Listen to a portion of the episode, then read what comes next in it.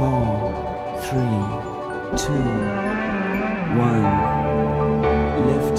Souvenez-vous, au tout début de ces chroniques, je vous disais que la Chine avait conçu les premières fusées à poudre il y a huit siècles. Eh bien, en ce début de troisième millénaire, le pays du soleil levant s'est donné les moyens de renouer avec la grande épopée du passé. La Chine a dévoilé une impressionnante feuille de route jusqu'en 2045 qui fera d'elle la première puissance mondiale dans le domaine spatial, comme dans bien d'autres domaines d'ailleurs. Le pays a déjà accédé à la troisième place, depuis le vol réussi de son vaisseau Shenzhou, lancé en octobre 2003, par une fusée longue marche et embarquant à son bord Yang Liwei, premier astronaute chinois. On dit aussi taïkonaute, le mot taïkong désignant l'espace. Depuis 2007, l'agence spatiale chinoise développe un important programme d'exploration lunaire baptisé du nom de la déesse de la Lune, Chang'e.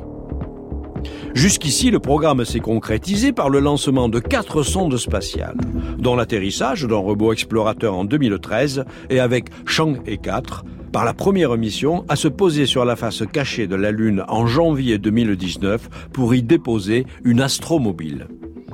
Fin 2019, début 2020, ce sera le tour de Chang'e 5 qui allunira sur la face visible dans l'océan des tempêtes, collectera 2 kg de roches lunaires et les ramènera sur Terre. Le Centre national d'études spatiales français et son homologue chinois viennent d'annoncer un partenariat intégrant des expériences françaises à bord de la mission Chang'e 6 programmée pour 2023-2024 avec pour objectif de recueillir davantage d'échantillons lunaires des deux faces. Et d'ici 2030, des robots exploreront les deux pôles de la Lune.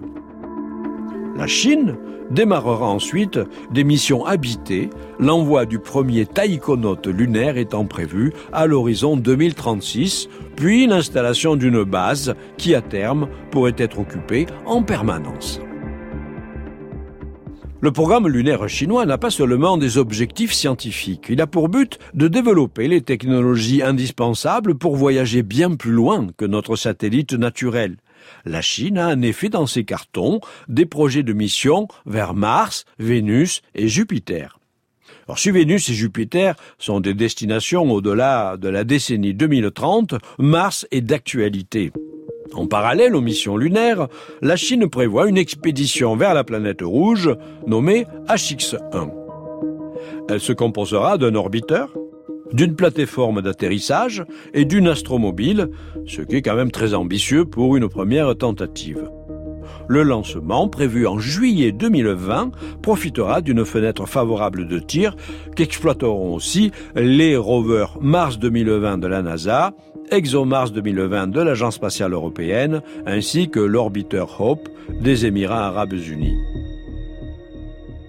Mais surtout, HX1 sera le prélude à une mission de retour d'échantillons de roches martiennes à l'horizon 2030, avec l'objectif évident d'y parvenir avant les Américains et les Européens, qui planifient également une mission conjointe de retour d'échantillons au même moment